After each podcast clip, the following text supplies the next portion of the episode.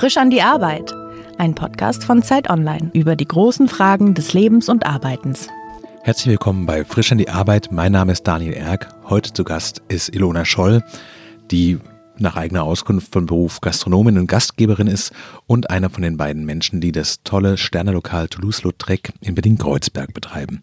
Hallo Ilona. Hallo, ich freue mich ganz doll, dass ich hier sein darf. Vielen Dank. Du bist als Gastgeberin des Jahres ausgezeichnet ja. worden. Wie kommt man zu dieser Ehre?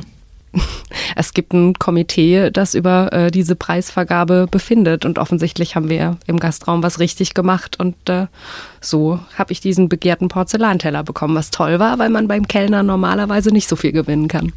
Das Interessante ist an eurem Restaurant, dass es tatsächlich wenn man Sterneküche hört, denkt man an weiße Tischdecken, man denkt an Benimmregeln, die man vielleicht als Gast auch als Prüfung versteht.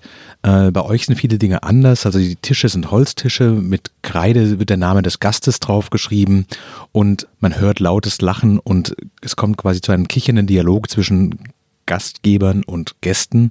Gibt es dahinter ein Konzept oder hat sich das einfach so ergeben, weil ihr merktet, ihr seid gar nicht so streng selbst? Ja, also es ist so ein äh, Verbund aus, aus mehreren Faktoren. Ich glaube, was du gerade gesagt hast, ist eine ganz, ganz wichtige Sache insgesamt, dass man, wenn man da selber drinstehen will, muss, möchte, mhm.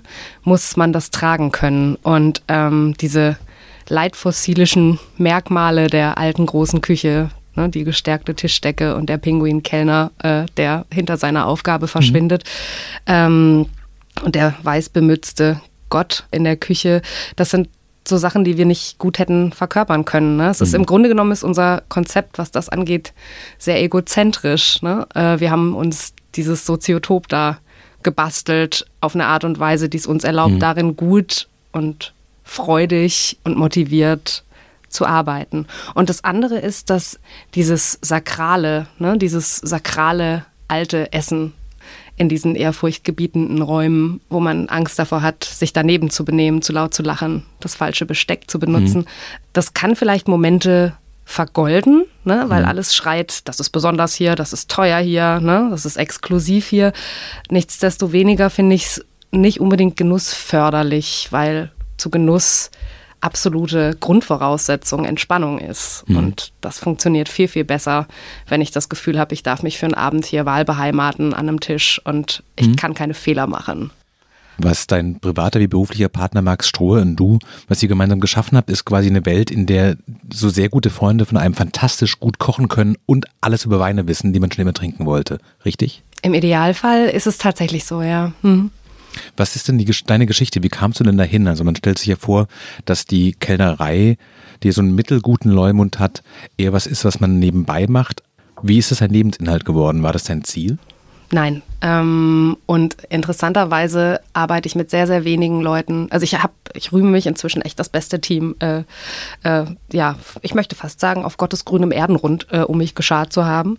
Ähm, und ganz, ganz wenige ähm, dieser Leute haben sich da absichtsvoll früh in ihrem Leben dafür entschieden, sondern sind da gelandet. Und das klingt so nach Fallback Career, so als äh, hätte man das verpasst, was man mhm. eigentlich hätte werden können. Ne? So. Allerdings glaube ich, dass das ganz, ganz viel mit dem geringen Sozialprestige zu tun hat, das du mhm. gerade auch schon angesprochen hast. Ne? Es ist so ein Beruf, ähm, dem von außen sehr selten zugesprochen wird, dass man was erreicht hat, wenn man mhm. das äh, in Vollzeit macht. Und ähm, ich habe das immer nebenher gemacht, ne, neben, neben dem Studium, äh, so als ganz, ganz tolles Gegengewicht zum Elfenbeinturm, ne, dass man irgendwie. Was hast du denn studiert? äh, Schöngeistiges. Ähm, äh, Musikwissenschaften und Medienwissenschaften und Literaturwissenschaften. So, also es war toll. Ich also habe das total genossen. Talk, ja. Genau. Also eine die perfekte Ausbildung für die Gastgeberin. Man kann bei allem ein bisschen mitreden. Ja, ja, ja, ja vielleicht. Ja, so könnte man es echt sagen. Ähm, ich habe das auch wahnsinnig genossen. Ne? Ich habe die Zeit wahnsinnig genossen. Äh, und nebenher, ne, wenn du tagsüber in der Bibliothek bist oder du äh, verschüchtert in deinen äh, Seminaren sitzt und Angst hast, vor schlauen Leuten irgendwas Dummes zum Besten zu geben, ähm, äh, dann hast du abends eben die Möglichkeit mit so, ich sage jetzt einmal ganz vorsichtig, echten betrunkenen Menschen, die ihren hm. Schnaps und ihr Bier vor sich stehen haben und davon erzählen, wie es auf dem Bau war oder so, ähm, äh, zusammen zu sein und ähm, geerdet zu werden vielleicht. Hm. Ja. Du sagtest gerade, dass es ja kein Beruf ist, auf den man so hinfiebert. Was wäre der Beruf gewesen, den du als Kind ergreifen wolltest? Hattest du so einen Traum? Nee, eigentlich nicht so wirklich. Ähm, bestimmt so 200 oder so. Ne? Also ich wäre, ich habe mal damit geliebäugelt, Ärztin zu werden und dann wollte ich mal irgendwann äh, ganz viel ins Ausland und äh, äh, Journalistin werden, äh, mhm. die aus Krisengebieten Bericht erstattet und dann irgendwann mal äh, ich habe mich für Musik interessiert und dachte irgendwann, vielleicht mache ich Musik, na, solche Sachen. Aber jetzt nichts, wo ich wirklich lange mit Werf hinterhergefiebert hätte. Ne? Und mhm. ich habe mein Studium war auch so ein Lehramtsstudium dann mhm. irgendwann, weil ich dachte, ich habe überhaupt gar, also im Grunde genommen geht es mir darum, meinen Welpenschutz noch so ein bisschen auszuweiten, weil ich überhaupt noch gar nicht weiß, was ich da draußen in der echten, kalten, harten Welt machen soll. So, aber irgendwo zwischen äh, der Bühne der Musik und dem Lehrerberuf bist du ja letztlich gelandet, weil im Grunde genommen ist es lokal, mhm. ist eine Bühne, auf die man tritt und man vermittelt auf eine Art ja auch Wissen, weil auch Teil des Konzeptes, wie ihr das anlegt, ist, ihr erklärt relativ viel, aber auf eine eben nicht schulische Art, sondern eher auf eine begeisternde Art, die einen mitnimmt und sagt sowas, probiert das mal, das ist ganz toll, weil. Mhm. Woher kam die Leidenschaft fürs Essen? Das hatte ich eigentlich schon immer. Ähm und ich finde das auch gar nicht so schwer zu erklären, weil Essen sowas Direktes ist, was einen so ergreift und ähm, was einen für Momente von sich selbst entlastet und glücklich machen kann. Ne? So, ähm, vielleicht tatsächlich ähnlich äh, äh, einem guten Buch oder äh, äh, einem mhm. ergreifenden Musikstück oder so. Ähm, nur, dass es nicht so hoch aufgeladen ist mit Bedeutung. Ne? Mhm. Ähm, das macht einem keine Angst. Es gibt einem nicht das Gefühl, man könnte es eventuell missverstehen oder sei zu doof dazu. Ja, ich glaube, bei Essen ist es mittlerweile auch oft so, dass Leute Sachen essen, nicht weil sie ihnen schmecken, sondern mhm. weil sie so ein Kunstverstörungselement da drin haben wollen und irgendwie neue Impulse und an ihre eigenen Grenzen gehen, Geschmäcker ausprobieren. Ja die sie noch nicht probiert hatten. So. Die Welt gibt es definitiv auch. Ja. Und es gibt auch eine ganz, ganz prätentiöse Essens- oder Weinwelt. Mhm. Ähm, aber weil Essen was ist, was jeder jeden Tag in seinem Alltag tun muss, also mhm. selbstverständlich tut, hat jeder Mensch automatisch irgendeine Art von Zugang dazu. Und äh, Essen ist nicht, findet nicht automatisch in diesen mit Bedeutung überaufgeladenen mhm. Räumen statt. Man kann Dinge auch einfach nur essen, ohne sich so wahnsinnig viel Gedanken drüber zu machen. Und manchmal springen die einen quasi von hinten an. Also manchmal hat man einen Moment, in dem man überhaupt gar nicht erwartet, dass jetzt irgendwas mhm. wahnsinnig Tolles mit einem passiert und man beißt in irgendwas rein und zack, bumm, wird man davon ergriffen wie so ein Erdbeben und kann sich gar nicht mhm. dagegen wehren. Und man hat es, man schlägt nie ein Buch auf und denkt sich, äh, jetzt kommt also oder selten ähm, und denkt sich, okay, jetzt äh, ähm, muss ich mein Hirn nicht mit benutzen oder so. Mhm. Ne? Das ist, ähm, das sind. Ich meine, das Essen hat halt quasi eine so körperliche Ebene, das funktioniert auf eine Art immer, auch wenn man gar nichts drumherum weiß. Ich, ich glaube ja. Und ja. Ähm, äh, Max hat irgendwann ähm, wurde gefragt, was so sein Ziel ist mit seinen Tellern. Ne? Und, und? Ähm, und hat dazu gesagt, dass er eigentlich immer möchte, dass die auf zwei Ebenen funktionieren, nämlich so einer ganz rein sinnlichen, so dass man du kannst deine Oma mit zu uns zum Essen bringen, die mhm. vielleicht überhaupt gar keine Ahnung von Fine Dining hat und auch überhaupt nicht versteht, dass der Teller jetzt auch eine interkulinarische Referenz auf die und die mhm. Bewegungen in Skandinavien oder mhm. weiß der Geier ne, sein kann, sondern die kann das essen und es einfach lecker finden. Mhm. Und damit äh, hat sie den Teller auf eine Art und Weise komplett verstanden. Ne? Mhm. Und ähm, äh, Max muss nicht narzisstisch gekränkt sein oder irgendjemand anders. Und gleichzeitig ist es aber immer mega toll, wenn man in diesem Teller auch tief tauchen kann. Ne? Wenn du als jemand, der ganz viel kulinarische Erfahrung mhm. hat und damit eben auch kulinarische Bildung, nenne ich das jetzt mal, ähm, in dem Teller was Zeitgeistiges finden kann oder was Antizyklisches oder so. Ne? Mhm. Wenn, wenn er auf beiden Ebenen funktioniert und wenn man sich eben auch nicht an den Tisch stellt und sagt, übrigens. Ne, äh, Erstmal Vortrag. Genau, mhm. sondern wenn man das den Leuten, mit den Leuten diskutieren kann, wenn die da Lust drauf haben hm. hinterher. Ne? So, ah, aber sowas ähnliches habe ich irgendwo schon mal gesehen oder das Gegenteil habe ich schon mal gesehen oder ne? So. Dann kann man drüber reden und sagen, ja, da sind ein paar Leute äh, hinter dieser Tür da hinten, die sich darüber wirklich hm. Gedanken gemacht haben. Aber dass die Tatsache, dass sie sich Gedanken darüber gemacht haben, nicht die Verständnisvoraussetzung für den Genuss ist. So, Das heißt, quasi. die Gäste müssen sich nicht die Gedanken machen, die Küche hat sich die Gedanken schon gemacht. Wenn die sich darauf einlassen wollen auf das Spiel, geht es, aber es ist nicht Voraussetzung, dass man es gut findet. Ja, ganz genau. Hm? So, und, und wenn es ähm, es muss nicht mal diskutiert werden. Also man muss nicht mal verstanden werden. Man hat nicht hm. dieses kulinarische Sendungsbewusstsein, sondern man kann halt einfach ich. auch diesen, man kann einfach bei uns sieben Gänge essen, die lecker finden, sich totlachen, weil das Tischgespräch so schön ist äh, oder sich verknallt in die Augen gucken oder so und keiner maßregelt einen, hm. wenn man da keinen Bock drauf hat. So, das ist, glaube hm. ich, das, was ich meine. Was sind denn für dich die guten Tage? Also wann macht ihr Schicht im Toulouse-Lautrec und du sagst, das war ein richtig guter Tag? Gibt es da so Faktoren drin?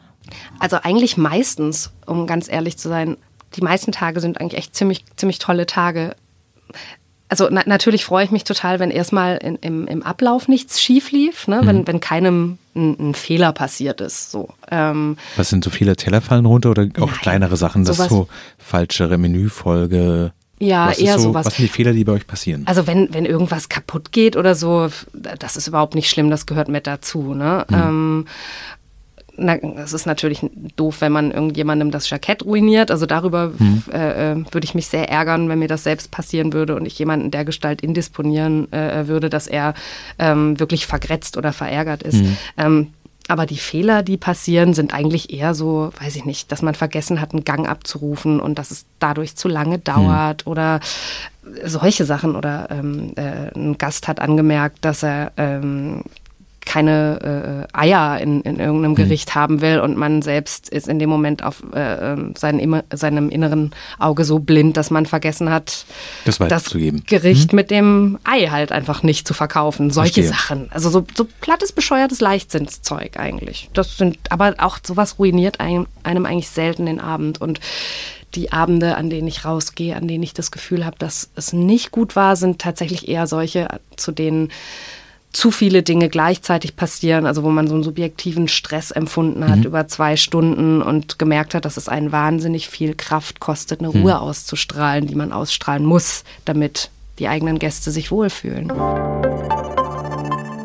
Diese Episode wird präsentiert von Aldi Süd. Lust auf Karriere? Bei Aldi Süd übernehmen Regionalverkaufsleiter die Verantwortung für vier bis fünf Filialen mit etwa 50 Mitarbeitern vom ersten Tag an. Alle Einstiegsmöglichkeiten gibt es auf unserer Karriereseite karriere.aldi-süd.de. Und unter uns, wer gerade sein Bachelorstudium erfolgreich abgeschlossen hat, kann entweder direkt als Regionalverkaufsleiter durchstarten oder bei uns zusätzlich das duale Masterstudium International Retail Management absolvieren. Was ist für dich das Schlimmste am Arbeitsplatz? Ist es, wenn es langweilig wird, weil du merkst, so, jetzt kommen so Routinen? Ähm, ist es diese Art von Überforderung, weil zu viel passiert? Ist es quasi dein, dein eigener Anspruch, weil du als dein eigener Chef immer noch ein bisschen mehr willst? Oder ist es, wenn du merkst, hier im Gastraum ist gerade Unruhe drin, weil irgendwas atmosphärisch nicht stimmt. Also was mich auf jeden Fall mitnimmt, ist tatsächlich, wenn ich merke, dass es jemandem nicht gefällt. Ne? Ähm, das ist was, was mich immer beschäftigt. Hm. Ähm, auch wenn ich weiß, dass es manchmal tatsächlich Situationen gibt, ähm, die unrettbar sind. Vielleicht auch, weil jemand was von uns haben will, was wir überhaupt gar nicht anbieten. Ne? Ähm, oder weil. Was heißt das denn konkret? Entschuldigung, dass ich so reingrätsche, aber das gerne. klingt so, als hättest du irgendwas im Kopf. So kommen Leute zu euch und erwarten mehr von diesem Fine Dining, gestärkte Tischdecke, was du erzählt hast, ja. und sind dann verblüfft, wie, weiß ich nicht, kumpelig eigentlich der Abend ist? Oder in welche Richtung geht es? Ja, also äh, es gibt da jetzt mehrere Beispiele, die in ganz, ganz verschiedene Bereiche zeigen, aber ähm, wo man tatsächlich nichts machen kann, das ist genau, äh, äh, genau sowas. Wenn, also eigentlich funktioniert unsere, ich nenne das jetzt einmal Strahlkraft nach außen ganz gut, in, in, insofern, als dass wir tendenziell vor allem die Leute anziehen, die bei uns auch die mhm. Chance mhm. haben, zufrieden und glücklich zu sein und die keine goldenen Wasserhähne brauchen. Ne? Mhm. Es gibt aber trotzdem immer mal wieder ähm, jemanden, der aus einem namhaften Berliner Hotel kommt oder so, der einfach mehr Luxus braucht, mehr Komfort, mhm. äh, Chesterfield-Sessel und eine Klimaanlage mhm. und ähm, eine Zigarrenauswahl oder so. Und äh, oder äh, weiß ich nicht, mhm. eine Bordeaux-Karte, äh, die äh, weiß ich nicht, in die 40er Jahre reicht oder irgendwie mhm. sowas. Und ähm, das ist was, was wir definitiv nicht machen können, denn das gibt es bei uns halt alles nicht. Und ähm, würde sie wollen oder ist das eine Entscheidung von euch, dass ihr sagt, nee, das ist gar nicht unser Ding? Also tendenziell ähm, arbeiten wir immer daran, äh, besser zu werden und ähm, es komfortabler für unsere Gäste zu machen und äh, scheuen da eigentlich weder Kosten noch Mühen. Nichtsdestoweniger, ähm, manche Sachen sind einfach budgetär nicht drin. Ne? Mhm. Also wo einfach ganz klar ist, dass so ein kleiner Inhaber geführter Betrieb halt jetzt nicht irgendwie für 500.000 Euro seine Bude einmal äh, hm. äh, durchrenovieren kann. Das funktioniert nicht. Und ähm, goldene Wasserhähne und gestärkte Tischdecken gibt es halt bei uns im Gastraum nicht. Das mhm. ist eine Grundsatzentscheidung. Und manchmal ist es aber schon natürlich auch so, dass man jemanden im Gastraum hat, dem was nicht gefällt, ne? dem, dem, ähm, der den, den, den Stil des Essens nicht, nicht mag. Und mhm. ähm, also sobald du irgendwas bist, bist du halt auch irgendwas nicht. Ne? Und, und Max hat, glaube ich, inzwischen seine kulinarische Richtung ziemlich eindeutig gefunden. Und da gibt es ganz viele Leute, die das toll finden. Und es gibt manche Leute, denen halt was anderes besser gefällt. Und ähm, da kann man in dem Moment halt auch nichts machen. Also mhm. wir fangen ja jetzt nicht an, das Menü umzukrempeln, nur weil jemand viel lieber, äh, weiß ich nicht, das Menü im Noma gemocht hat oder so. Mhm. Und ähm, ich Man muss vielleicht dazu sagen, das Noma ist eines der ja. berühmtesten Restaurants dieser Zeit in Kopenhagen.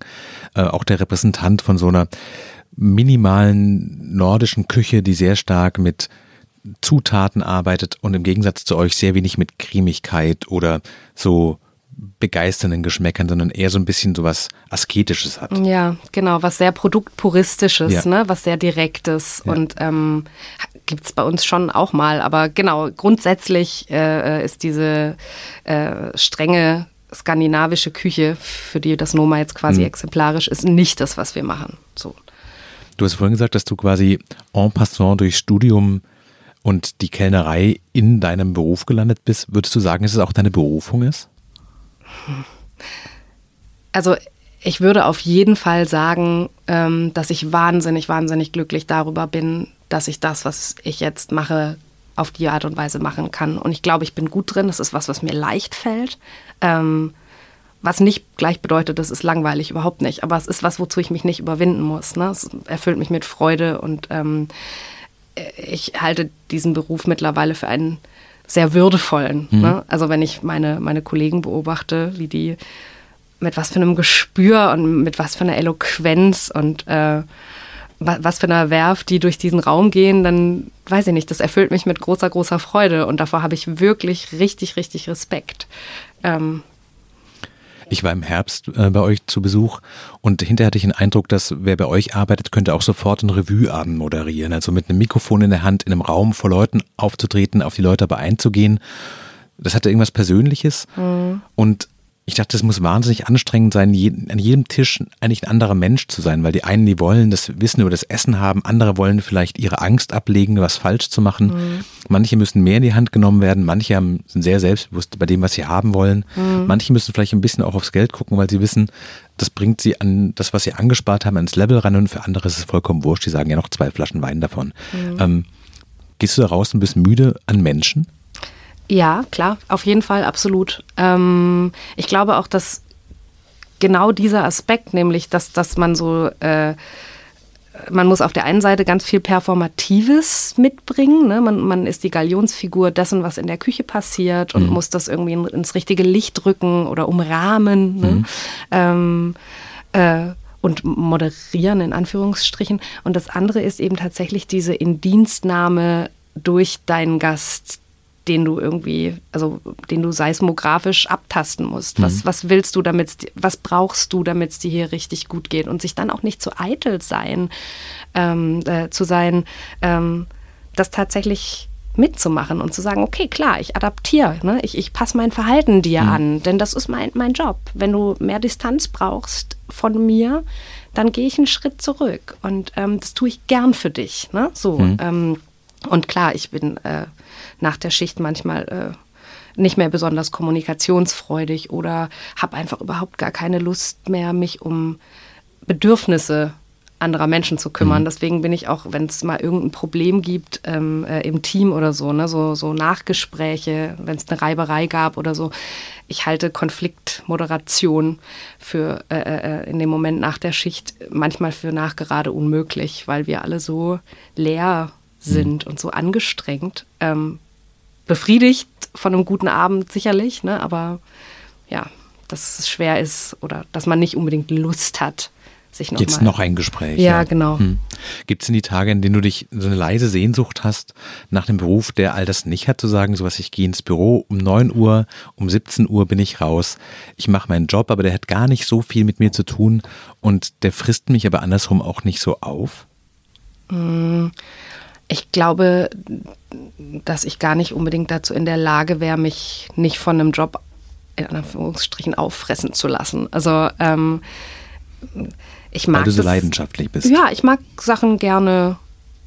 Ich mag mich gerne in Sachen reinsteigern oder mich in Sachen verlieren oder mich Dingen wirklich widmen. Das finde Mhm. ich gut. Und ähm, ich wäre auch immer eine Person, die sich automatisch äh, äh, den Menschen zuwendet wie eine Blume dem Licht oder so. Ne? Mhm. Das ist so, das, äh, da will ich halt hin. Wann hast du das, das erste Mal gemerkt, dass das eine Richtung sein könnte, die nicht nur irgendwie das WG-Zimmer finanziert, sondern dass es wirklich ein Leben sein kann und dass du auch dieses Talent, das du vorhin erwähnt hast, gab es so einen Punkt, wo du es gemerkt hast und sagtest so, ich bin irgendwie, fühle ich mich hier wohler als andere? Hm. Naja, also ich glaube, weil ich das früher, als ich das nebenher gemacht habe, äh, immer als Durchgangsberuf gesehen habe, ähm, Mhm. habe ich mir die Frage nie so wirklich gestellt. Ne? Ähm, ich wurde sehr, sehr häufig gefragt, ob ähm, ich denn nicht was anderes machen könnte, ne? zum Beispiel irgendwie an der Uni ein Hiwi-Job oder irgendwie sowas, äh, um mein Geld zu verdienen, weil das doch äh, gewinnbringender quasi wäre oder äh, mich selbst äh, weiter nach vorn bringen könnte. Also diese Fragen, Hm. die aus der umgekehrten Ecke kommen. Ne? Warum vergeudest du denn dein Talent oder deine Zeit hier?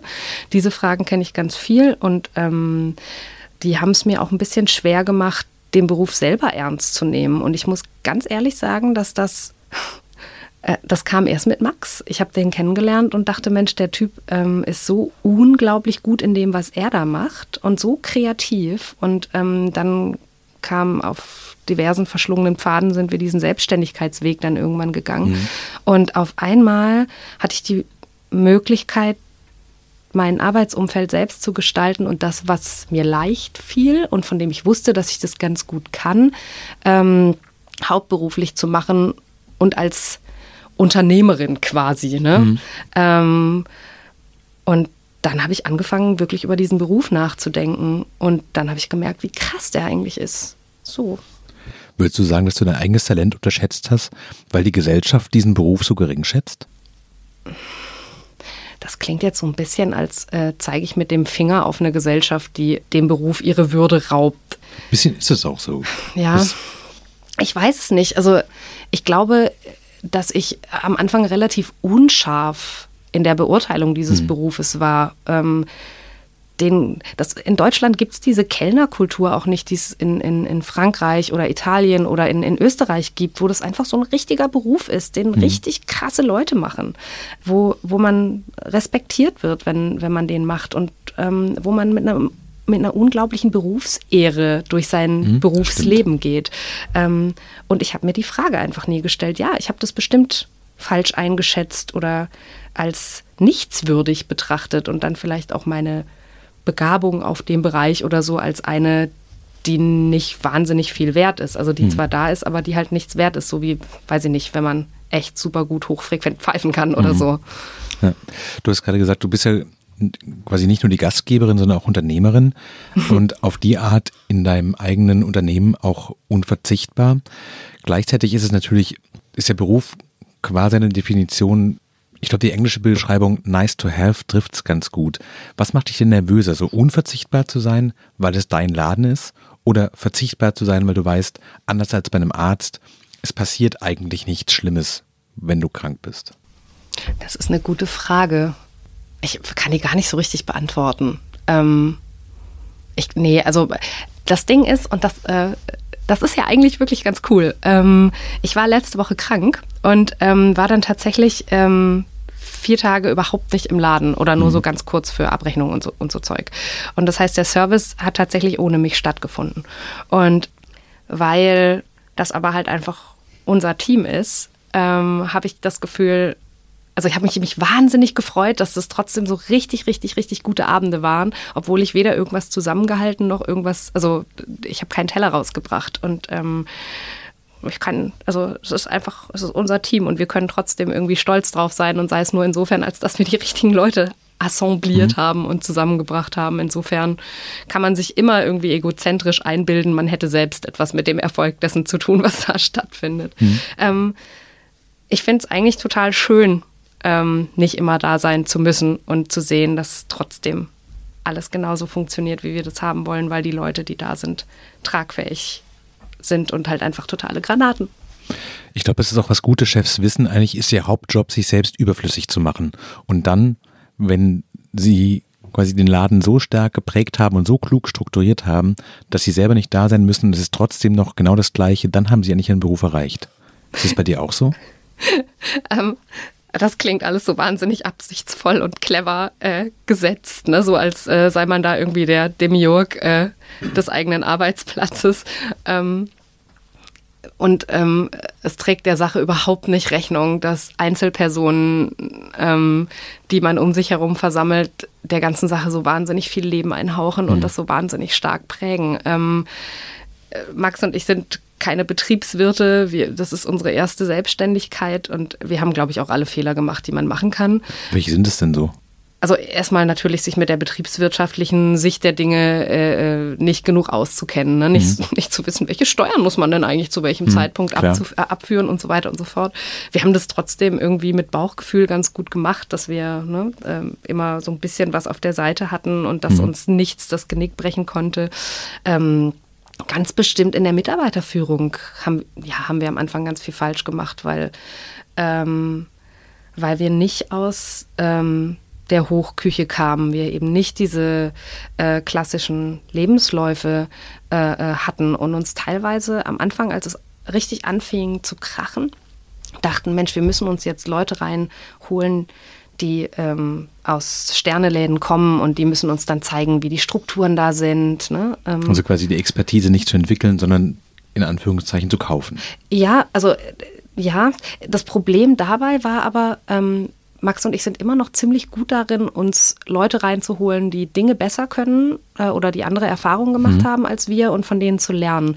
Ähm, das ist total in Ordnung. Ähm, und das hat äh, unseren Laden immer schon ähm, äh, ja, stark gemacht und weitergebracht. Aber was bei uns am Anfang so zwei, dreimal passiert ist, ist, dass wir uns Leute reingeholt haben, ähm, die, äh, denen wir nicht genug vermittelt haben, dass unser Bauchgefühl und das, was wir mitbringen, auch was ist. Ne? Mhm. Ähm, also, dass man, man muss manchmal echt vorsichtig sein, ähm, wenn man sich Leute mit, einem, mit einer starken Persönlichkeit äh, in den eigenen Laden stellt, ähm, die vielleicht namhaftere äh, Stationen hinter sich mhm. haben, ähm, dass man sagen kann, es ist trotzdem, es ist trotzdem meins und die wichtigen Entscheidungen findest du vielleicht falsch, weil die ähm, in, in dem mhm. anderen berühmten Zwei-Sterne-Laden anders gemacht wurden. Aber hier machen wir das so und das ist so, weil wir uns bewusst dafür entschieden haben mhm. und es ist nicht automatisch dämlich, nur weil es halt anders ist. So. Mhm. Ähm, das war, ich glaube, wir haben uns am Anfang selbst kleiner gemacht, als wir es eigentlich waren. Und, ähm, und dann vielleicht auch nicht den nötigen Respekt seitens unserer ähm, Arbeitnehmer am Anfang bekommen. Ähm, und da, das meine ich jetzt überhaupt gar nicht ähm, so von oben herab. Ne? Es geht nicht darum, dass irgendjemand im Staub kriecht und irgendjemanden anbetet, aber ähm, es ist schon irgendwie eine, so eine grundlegende, ich weiß gar nicht, wie ich das nennen soll, Hierarchie oder so. Es muss schon irgendwie klar sein, dass das unser Laden ist. Und auch eine Frage, glaube ich, von, ob man dominant sein muss, um eine Idee zu haben. Also zu sagen, ja. wir, wir, sind nicht, vielleicht nicht dominant, aber wir wissen trotzdem, was wir machen wollen. Ja. Auch wenn es noch nicht ganz klar ist, ist es nicht das, was die anderen machen. Und das ist ja. für uns nicht wichtig. So. Du hast das viel besser gesagt, als ich das gerade in meinem Geschwurbel gemacht habe. Guck mal, mir fällt sogar schwer, diese Position mhm. überhaupt zu formulieren. Aber ich verstehe das auch, wenn man von außen in eine Branche reingeht und quasi plötzlich in einer neuen Liga gemessen wird, dann für sich selber klar zu halten, welche von diesen Ansprüchen sind für mich eigentlich wichtig. Ja, genau. Und nicht quasi nur nach außen zu gucken, was die anderen wollen, sondern zu sagen, sowas, das ist ja auch auf eine Art ein Kunstwerk. Also Ja. das, ich, ähnlich wie Journalismus ist ja Gastronomie irgendwo zwischen Dienstleistung und Kunst und dann für sich klar zu behalten und zu sagen, sowas, natürlich gibt es Ansprüche, die sind legitim, aber andere sind vielleicht nur Gewohnheiten. Nur weil Ja. es Leute das gewöhnt sind, heißt es nicht, dass man es machen muss. Man kann davon abweichen und es kann genau der Erfolgsfaktor sein, abzuweichen. Ja, äh, das ist absolut richtig. Das, äh, das, ähm, mir fällt gerade die ganze Zeit ein, ein ganz banales Beispiel ein von ähm, einer jungen Frau, die, die wir eingestellt hatten, die fachlich hochkompetent war, ähm, super organisiert. Ähm, ach ja, die Dinge, äh, also gerade die Sache mit der Organisation und der Struktur und ähm, äh, Dinge nacheinander machen und immer der gleiche Ablauf. Das sind nicht unbedingt Dinge, die, äh, in denen ich so wahnsinnig äh, gut bin oder die ich eben mitgebracht hätte. Und ähm, ich habe mir da ganz viel abgeguckt. Es war ganz lehrreich und ganz, ganz toll. Aber es gab so eine Situation, da ging es darum, dass man Tische nur einzeln abräumt. Ähm, das macht man irgendwie in der, in der äh, Hochküche so. Und äh, ich sehe das total ein, dass wenn man im Service ist, dass man nicht als Kellner irgendwie an jeden Tisch geht und jeweils ein Glas mitnimmt, sondern dass man seine Aufmerksamkeit immer nur einem Tisch pro Arbeitsgang widmet. Das hat was mit Respekt zu tun. Das finde ich total richtig. Aber ähm, die äh, Dame hat ähm, einem äh, äh, meiner damaligen Kellner dann gesagt, nach Feierabend, alle Gäste waren raus, äh, er müsse die Tische jetzt auch einzeln abräumen. Ähm, und dann hat er berechtigterweise gefragt, warum denn? Und dann hat sie gemeint, weil man das so macht. Und ähm, das hat er mir am nächsten Tag gesagt und hat gemeint, ey, das ist so ein, ich verstehe es einfach nicht. Das, das ist wirklich was, was ich nicht verstehe. Und ähm, ich habe drüber nachgedacht und dachte, das ist eine Huldigung eines Formalismus, dem der gesunde Menschenverstand so total entgegengeht. Und das dann trotzdem zu machen,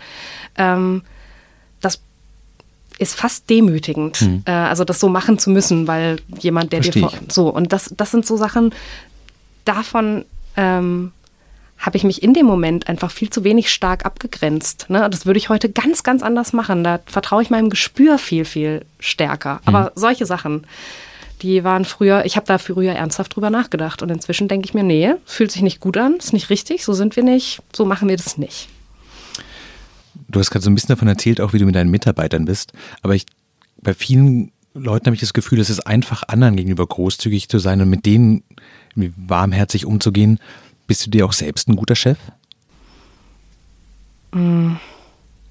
Was bedeutet denn das? Was, wann ist man sich selbst ein guter Chef? Gibst du dir genug Freizeit? Äh, Gibst du dir früh genug Feierabend? Schonst du dich? Bist du, weißt du, wo du gut aufgehoben bist? Also ich bin ganz bestimmt, ähm, also ich habe mir Bist du streng mit dir?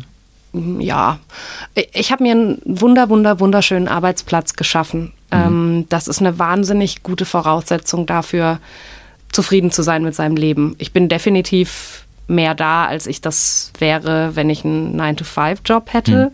Ähm, ich kenne allerdings niemanden, der selbstständig ist, äh, der sich über zu viel Freizeit beschwert. Also äh, das ist einfach part of the deal. Und ähm, die Freiheit, die man dadurch genießt, ist eine der Gestaltung. Man kann sich die eigene Deckenhöhe irgendwie stecken. Man kann sich von heute auf morgen überlegen, ob man sein Konzept um 180 Grad dreht. Das sind Entscheidungen, die man einfach treffen kann. So, ähm, in dieser Freiheit liegt ein unglaublicher Wert. Ähm, und ich bin jetzt im vierten Jahr, wir sind jetzt im vierten Jahr unserer Selbstständigkeit und wenn ich eine Woche krank bin, fällt nicht alles auseinander. Das halte ich für eine wirklich große Errungenschaft. Ich kenne Leute, bei denen das nicht so gehen würde. Obwohl du die Sachen so gerne machst und offensichtlich auch gerne viel arbeitest, gibt es manchmal Momente, wo du denkst, wenn der Tag der Rente kommt, das wird auch ganz schön toll. Ja, klar, natürlich. Ähm, also, ich meine, gut, man muss sich mal fragen, wie, wie das alles wird und so. Also ich bin jetzt nicht unbedingt, bisher zumindest noch nicht so gut darin gewesen, meine Altersvorsorge auf äh, ähm, die besten Beine zu stellen. Aber mal gucken, das wird bestimmt alles. Ähm, aber klar, wenn, wenn das irgendwann mal da ist und ähm, man keine Termine hat und äh, weiß ich nicht, auf seinen See gucken kann oder auf seine, äh, seinen Garten oder was man auch immer für Sehnsuchtsorte hat. Na klar, darauf freue ich mich total. Würdest du die Ruhe im Alltag ertragen, wenn nicht ständig Leute reinkommen, auf die man reagiert und denen man irgendwie die Schönheit von Essen erzählt? Nee, natürlich nicht. Aber meine Rente sieht ja auch so aus, dass da viele Leute sind und auch ganz viel gutes Essen. Bekommst du denn jetzt eigentlich Anfragen auch von äh, großen Restaurants oder Hotels, die deine Auszeichnung als Gastgeberin des Jahres zur Kenntnis nehmen und sagen so, hoppla, offensichtlich ein unfassbares Talent in einem Bereich, der sonst nicht so viel Liebe und Aufmerksamkeit bekommt und rufen dann an und sagen, also Frau Scholl, wie sieht's aus? Ähm, für welchen Betrag im Monat würden Sie bei uns anfangen? Nein. Passiert das? Nee, das passiert nicht. Ähm, Würdest du es machen? nee, auf gar keinen Fall. Ich, also Aber du hast es doch schon gemacht. Du hast doch schon quasi als angestellte Kellnerin gearbeitet. Ja, ähm, ich habe aber immer an Orten gearbeitet, ähm, die eben nicht große Hotels waren oder, oder Mhm. riesengroße Betriebe mit Mitarbeiterstämmen von 500 Leuten. Ähm, und was ich nicht so gut kann, ist an so großen, durchgetakteten, stark regulierten Orten wirken. Das, ähm, das will ich nicht. Und ähm, ich will auch nicht einen Ort machen, der so ist. Das, das möchte ich nicht. Ich glaube auch, dass das, was wir gut machen, was ist, was man nicht skalieren kann. Das kann eine bestimmte Größe haben, weil es, es ist, hat zu tun mit persönlicher Ansprache. Es hat damit zu tun, dass man Menschen erkennt und ähm, mit denen interagiert. Und ähm, wenn man das für tausend Leute machen muss, ähm, dann funktioniert es nicht mehr. Das ist meine tiefe innere Überzeugung. Worauf kannst du eher verzichten? Auf Geld oder auf Anerkennung? Ich weiß es nicht, auf, ah, auf Geld, glaube ich. Aber ich bin, ich bin mir nicht sicher. Also ich meine, ich, also ich arbeite nicht unbedingt in einem Beruf, der mit viel Anerkennung gesegnet ist, erst in den letzten Jahren. Und ich muss schon sagen, dass mir das wahnsinnig, wahnsinnig gut getan hat. Ne? Ist das Ähm, Lächeln von Leuten, die abends rausgehen und du merkst ihnen so eine Beseeltheit an? Ist das nicht eigentlich die intuitivste Form von Anerkennung? vor allem ist es totales direktes Feedback. Ja. Ähm, auf jeden Fall. Also wenn ich habe gerade daran überhaupt gar nicht gedacht, sträflicherweise. Ich habe eher so an Anerkennung äh, von außen gedacht, ne? An Auszeichnungen oder das fiktive große Hotel, das einen anruft und abwerben will. Ähm, aber das ist definitiv was, ohne dass der Beruf für mich überhaupt nicht funktionieren würde. Also wenn es nicht dieses direkte Gästefeedback gäbe und, und das Etablieren einer Beziehung über drei, vier Stunden ähm, und das Gefühl von, ja, ich, ich habe jemandem zu einem genussvollen, beschwingten Abend verholfen und äh, ihn in Sorgenfreiheit sein lassen für eine begrenzte Zeit, ähm, da- dann, nee, das ist, das ist mit das, worum es mir ganz, ganz stark geht und ähm, woraus sich meine Selbstzufriedenheit ableitet. Auf jeden Fall. Wenn das wegfiele, das wäre katastrophal. Also hinter den Kulissen sich irgendwas auszudenken, aber nicht mehr mit den Leuten zu interagieren, wäre für dich witzlos. Ja, absolut. Das, das würde, also ich kann mir schon vorstellen, dass ich das irgendwann nicht mehr fünf Tage die Woche mache, wenn ich merke, dass es anstrengender wird oder ne, das kann ich mir vorstellen, dass wenn man wenn man älter wird, dass man ähm, dass einen das mehr kostet ne? äh, und dass es nicht mehr so ganz leicht von der Hand geht und dass man mehr Ruhe braucht. Ähm, aber äh, ich möchte es niemals nicht mehr tun dürfen. Das ist so toll. Du hast ein bisschen auch äh, angedeutet, dass die letzten vier Jahre mit eurer äh, Selbstständigkeit in dem eigenen Restaurant, äh, dass da sehr viel Lehrgeld drin war, aber auch natürlich sehr viel Zuspruch. Hast du manchmal die Sorge, dass quasi die besten Zeiten schon vorbei sind? Nee, nee, ähm, es wird alles immer besser. Ähm, äh, du hast vorher auch Routine einmal ins Feld geführt. Alles, was wir uns inzwischen an, an Routine etabliert haben, genieße ich total. Also wir sind in, von so einem total ungeordneten Chaos. Äh, äh, in dem wir noch nicht mal wussten, was wir wollen und wer wir sind und wie unsere Küche funktioniert und ähm, wo man die ganze Zeit gefragt wird, welch, welche Art von Küche macht ihr denn? Welche Art von Gastronomie ist das denn, die ihr macht? Und, und wir uns um Kopf und Kragen geredet haben, weil wir uns nicht festlegen konnten oder wollten und davon inzwischen so ein bisschen weg sind. Ne? Inzwischen wissen, was wir machen wollen und ähm, wofür wir stehen. Und jeder Ablauf, der so ein bisschen Routine hat und das sind einfach ne, gewisse Abläufe, ähm, die Klar. man irgendwann findet, äh, für den bin ich total dankbar, denn den brauchen wir und der macht uns das Leben leichter, aber die, die Variablen gibt's ja immer noch. Und das ist jeden Abend der Gastraum, der setzt sich ganz neu zusammen, ganz andere Leute mit ganz, ganz anderen Geschichten und ganz anderen Bedürfnissen und Wünschen und ganz, ganz die ganz anders ticken, auf die man sich jedes Mal neu einstellt. Ähm,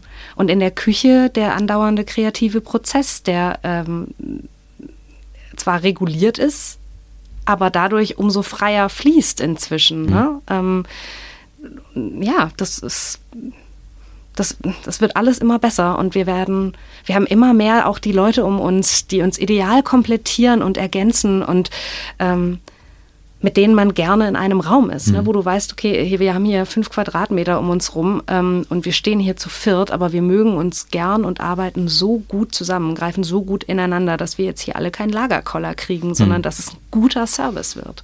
Fast wie eine Band, oder? Vielleicht, ja. Äh, allerdings ähm, ohne zu viel Egomanie. Mhm. Ähm, das ist ganz, ganz wichtig und das ist richtig gut. Ist es eigentlich so, dass man äh, auf den nächsten Stern hinkocht oder arbeitet oder ist es eher so, dass man denkt, das soll gar nicht zu viel werden, weil das Publikum anders wird, weil die Ansprüche andere werden und eigentlich wollen wir so ein Gasthaus bleiben, in dem wir diese Herzlichkeit im Mittelpunkt steht und noch ein anderes Publikum kommt? Oder ist es trotzdem so, dass diese Art von Anerkennung wichtig bleibt? Also Max und ich würden dieselbe Frage jetzt sehr unterschiedlich beantworten. Mhm. Ähm, wobei ich sagen muss, ähm, dass ich da inzwischen nicht mehr so radikal bin wie früher. Also ich hatte echt vor dem, ähm, vor dem Stern ganz, ganz große Angst davor, dass das uns einmal den kompletten Gastraum zerhackt und dann nur noch irgendwelche, ähm, weiß ich nicht. So Feinschmecker, ein bisschen schnöselig, wie man es im Klischee sich vorstellt. Ja, oder so, so, so reiche Menschen, mit denen man überhaupt gar nicht mehr wirklich in Interaktion treten kann, sondern die so ohne Augenkontakt die Weinkarte durchstöbern mhm. und sagen, ich hätte gerne das und bitte dekantieren und und äh, Sie also, würde ich als Servicepersonal behandeln und nicht mehr als Gastgeber. Genau, davor hatte ich mhm. Angst, hat sich überhaupt nicht bewahrheitet. Ist vollkommener Quatsch. Und wenn es tatsächlich mal jemanden gibt, der so agiert, kann ich das und können wir das alle so dolle mit Humor nehmen, ne? ähm, weil das so eine totale Seltenheit ist. Hm. Knackt ihr die Leute dann, dass sie irgendwann sich auf euch einlassen und sagen so, ach wisst ihr was, Bring mir noch von dem Roten, der war super und ich lasse das Getue jetzt auch sein. Also das Ding ist, dass wir das Getue ja schon ein Stück weit auch haben. Ähm, wir haben einen Sommelier und ähm, der wohnt quasi in unserem Keller und äh, der brennt für dieses Thema. Das hm. ist, für den gibt es, wenn der anfängt, ähm, über die Gesteinszusammensetzung des Loiretals zu reden, kein Halten mehr. Das ist ähm, äh, und der aber ist gleichzeitig. Bei der Arbeit zuschauen ja, ist ja auch toll. Ja, genau. Und ja, der ist aber gleichzeitig einfach der unprätentiöseste Typ der Welt. Mhm. Das, ist, ähm, das ist kein Schnöselthema für den. Das ist einfach pure Leidenschaft. Mhm. Und ähm, den mit jemandem, der ebenfalls weinenthusiastisch ist, egal aus welchen Gründen, ne? Mhm. ob das vielleicht dasselbe Motiv ist oder Status. eventuell auch Status, mhm. ähm, ist trotzdem, es ist eine wahre Freude, denn da unterhalten sich zwei Leute einfach über dasselbe nerdige Thema. Äh, ähm, in, in einer Vehemenz, die, und das ist ja immer so, wenn man Nerds vor sich hat, die sich in eine Welt mhm. versenken können, dann ist es eigentlich echt egal, ob es um Stoßdämpfer geht oder um Wein oder um, äh,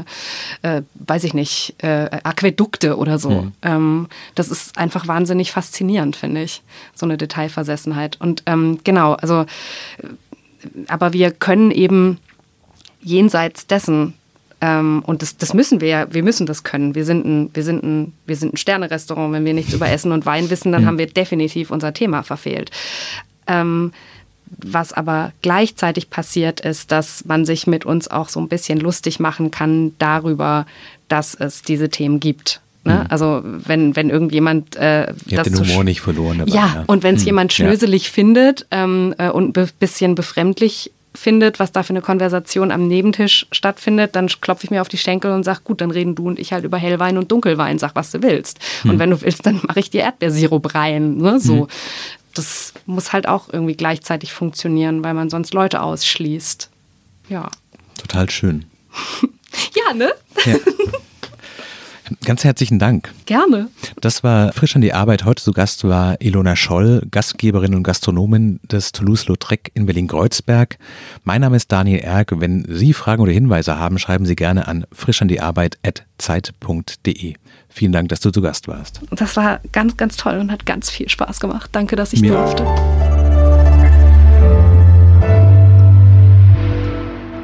Frisch an die Arbeit, ein Podcast von Zeit Online. Konzipiert und moderiert von Leonie Seifert und Daniel Erck. Produziert von Maria Lorenz, poolartists.de.